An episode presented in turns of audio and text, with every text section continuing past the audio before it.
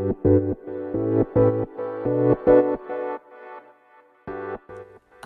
いマールのラジオマールです、えー、今日は、えー、5月14日土曜日ですね。はい昨日が13日金曜日でしたね。はいっていう感じなんですけど。はいえっ、ー、とですねんなんか早速えっ、と今日のテーマいきますか、えー、今日はですねあのストレスの話をちょっとしたいなと思います。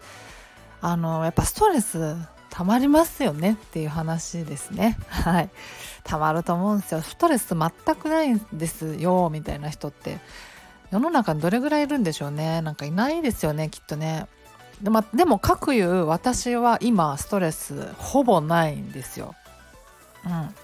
まあまあこれもまあねあの比較対象がまあないから他人と比べようないじゃないですか。他人がどれぐらいストレス溜まってんのかみたいなパラメータみたいなのが目目でね見えるわけじゃないからもちろん自分のストレスがどれぐらい溜まってるかっていうのもなんか目で見てわからないじゃないですか。なんかねあのパラメータ値みたいなのが見れたらいいですけど見れないから、まあ、比較しようがないんで、まあ、他人と比べてどうかっていうのは分かんないんですけど自分の歴史上今はほぼ本当にストレス感じてないんですね。うん、ただねやっぱりそのパニック障害をね発症した頃パニック障害発症する前から数年前からもう相当ストレスは溜まっててあのいろいろ症状が出てたんですよ。社交不安とか集計恐怖とか。まあこれなんか過去の配信でももろもちょっと話したりしてるんですけど、まあ、そういうのがあって、まあ、とにかくまストレスめちゃくちゃ溜まってたんですよね。120%ぐらい溜まってた気がしますね当時。だからやっぱりあの、まあ、そもそもそのパニック発作をなぜ起こすのかっていう原因の一つにあのストレスっていうのが言われているのででストレスっていうのはその精神的なものもあればもちろんこう肉体的なものもありますよねその寝不足が続いてるとか忙しすぎてなんかゆっくり休む日が暇がないとか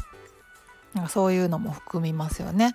まあいろいろそういう身体的なものと精神的なものとひっくるめてまストレスが原因だってまあ言われてるんですけどだからねあのパニック発作パニック障害の方っていうのはまあ、ストレスが、まあ、精神的にもあの肉体的にもあのかなり溜まっておられるんじゃないかなって思うんですよね。うんうん、どどうですかねあのパニック障害の方でストレス全然ないんですよみたいな人は、まあ、おそらくいないのかなと思ってますね。人間関係とか、まあ、あるいはあの仕事のこととか、ね、経済的なこととかいろんなあの原因で、まあ、何かしらのストレスは溜まっておられるんじゃないかなと思いますけど。まあねでもいろいろあるとは思うんですけどあの、まあ、アドラー心理学とかねそっち方面でよく言われるのはあらゆるこう悩み事とか困り事あのストレスの原因っていうのは結局は人間関係だっていうふうに言われてねるんですけどあのね仕事でストレスがっていう忙しすぎてとかっていうのもあのすごい紐解けば人間関係があの大元にあるとかそういうのはまあ言われたりしますよね。うんまあ、だからまあ結構人間関係でストレス抱えておられるっていう人は結構多いのかなと思います。はい、私自身もまさにそれまあ、私の場合はねあのあれですね。親との関係ですね、うん、が原因でなんかまあ積もり積もったんですよね。きっとまあ親との関係でなんかこう悩んでるっていう方はなんかやっぱり幼少期からの問題じゃないですかそれって、うん、だからなんかね気づきにくいっていうのはありますよね、うん、なんかもうそれがデフォルトになっちゃってそれがもう日常だから昔からそうだから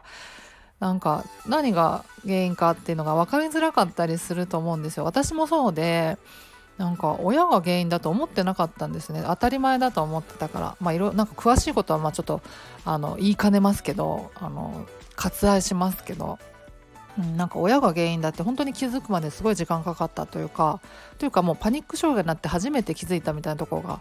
あって。まあおかげでねあのどこを改善すべきかみたいなものがやっと見えたっっていう感じではあったんですけどまあとにかくですねストレスをどう解消するかっていうのは本当に多分大事であの雨漏り理論っていうのが持論があるんですけど雨漏りまあ雨漏り今時する家もまあ少ないかなと思うんですけどまあ想像はつくじゃないですか。まあ、雨が降ってきて屋根にちょっと穴が開いてるかなんか、まあ、染み出す部分があってでそれがまあポトポト室内に落ちてくるみたいなでストレスもそれだと思っててあの、まあポタポタ落ちてきて床がこう水浸しになっちゃうじゃないですか。でそれを一生懸命こう拭くんだけどもともとのその穴とか水が染み出してくるポイントみたいなところをあの防がない限り雨がもう降り続ける以上ずっとこうポタポタポタポタ落ちてくるわけじゃないですか。あ拭いても拭いても落ちてくる。だ根本的にあの全然その解決になってないじゃないですか。一生懸命拭くんだけどもう次から次に雨降ってくるからもうストレスはなかなかなくならないっていう。でだから根本的にそれを解決しようと思ったらやっぱ穴を塞がないといけないとか、まあ、あるいはその、まあ、雨をが止んでもらうしかないっていうことになると思うんですね。うん、だから根本的にこうストレスのもとをこう遠ざけないとやっぱりあのなかなかストレスってなくならないと思うんですよね。で、まあ、人間関係をねあの立つっていうのはなかなかこうハードル高いじゃないですか。でまあ職場の人間関係とか、まあ、家族とかいろいろあると思うんですけどなんかそれ立つってねあの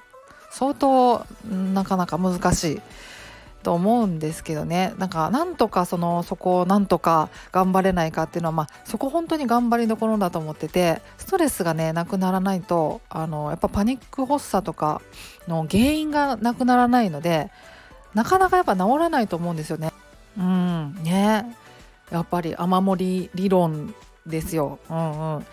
だからですねあのねで、まあ、ストレス軽減に良いとかって言われてるようなことって、まあ、いくつかあると思うんですね。うん、なんか読書するのがいいとかもあるしあの朝日浴びるとかね散歩するとか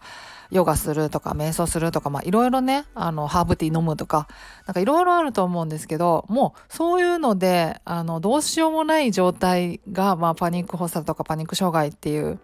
そこまで来ちゃってるっていうことだと思っててだからまあその一番効果的で、まあ、手っ取り早いのがやっぱりその人間関係を断つことだと思ってて、まあ、人間関係がストレスの場合はですよ。うん、そうだからまあ仕事職場の人間関係とかでね悩まれてるっていう方は休職するっていうのも手だと思うしまあ、家族っていうのがねもうなかなかこう難しいところで私は親だったんですね。でその時あの結婚も何もしてなかったからあのまあ自由にあの離れられたんですよ。だからねあの物理的にあのちょっと遠いところになかなか会えないようなところに引っ越したんですね、うん、でそれでね本当にね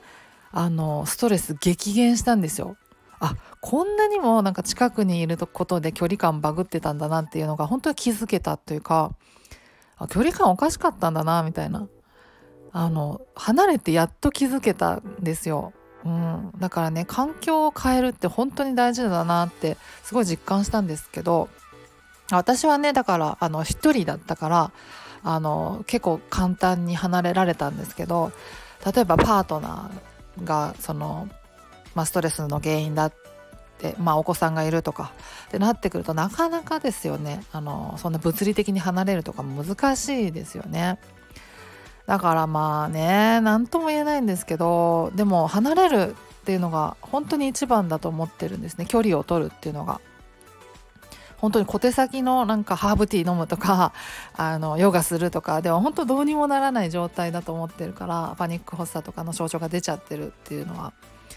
ね、だからね。だからその全く離れちゃう全く関係を断っちゃうっていうのは難しいとしても、まあ、例えばその1日のうちに1週間のうちに少しでもこう一人になったりとか、まあ、家族以外のなんか気を許せる友人とかと過ごす時間とかそういうのをまあ少しでも確保するみたいなことはあのもしかしたらかなり大事なのかなと思ったりしますね。だからそその時間を何度か確保するっていうのをこうどうにかしてできないかっていうのは本当になんかすごい頑張りどころだと思ってて、うん、あのねまあ仕事とかだと給食がいいのかなと思うし、まあ、給食できないっていう場合はねあの、うんまあ、会社以外のコミュニティを作って何でもいいと思うんですけどねあのゲームとかオンラインゲームとかねまあまああんまり思い浮かばないけどなんかスポーツやってみるとかなんかサークル入ってみるとかなんかなんかいろいろそういうのあるかなと思うんですけどそういうのも大人になってから見つけるのも難しいんですけどまあなんとかそういうのをこう頑張って探してみるとかねあのそこ本当に頑張りどころかなと思うんですよ。どうにかしてこう物理的に距離を置けないかっていうのは。うんあの離れてみてやっと気づくっていうのは本当にあると思うんですよね。うん、いかに今の状態がストレス溜まってたのかっていうのをやっと気づけるみたいなあると思ってて、うん、でそれってやっぱ環境変わらないとなかなかねあの気づきにくいと思うんですよね。うんまあだからですねストレスケアって本当になんか頑張らないとなかなかできないことだと思っててでもそこは頑張りどころなのかなっても思ったりするんですね。うん、まあそんな感じです。はい、なんか長くなっちゃってすいません。あんまりまとまらなかったししかもごめんなさい。はい、そんな感じでストレスね、あのー、ケアしたいですねっていう話でした。はい。というわけで今日は終わりにしようと思います。ではまた次回お会いしましょう。ではでは。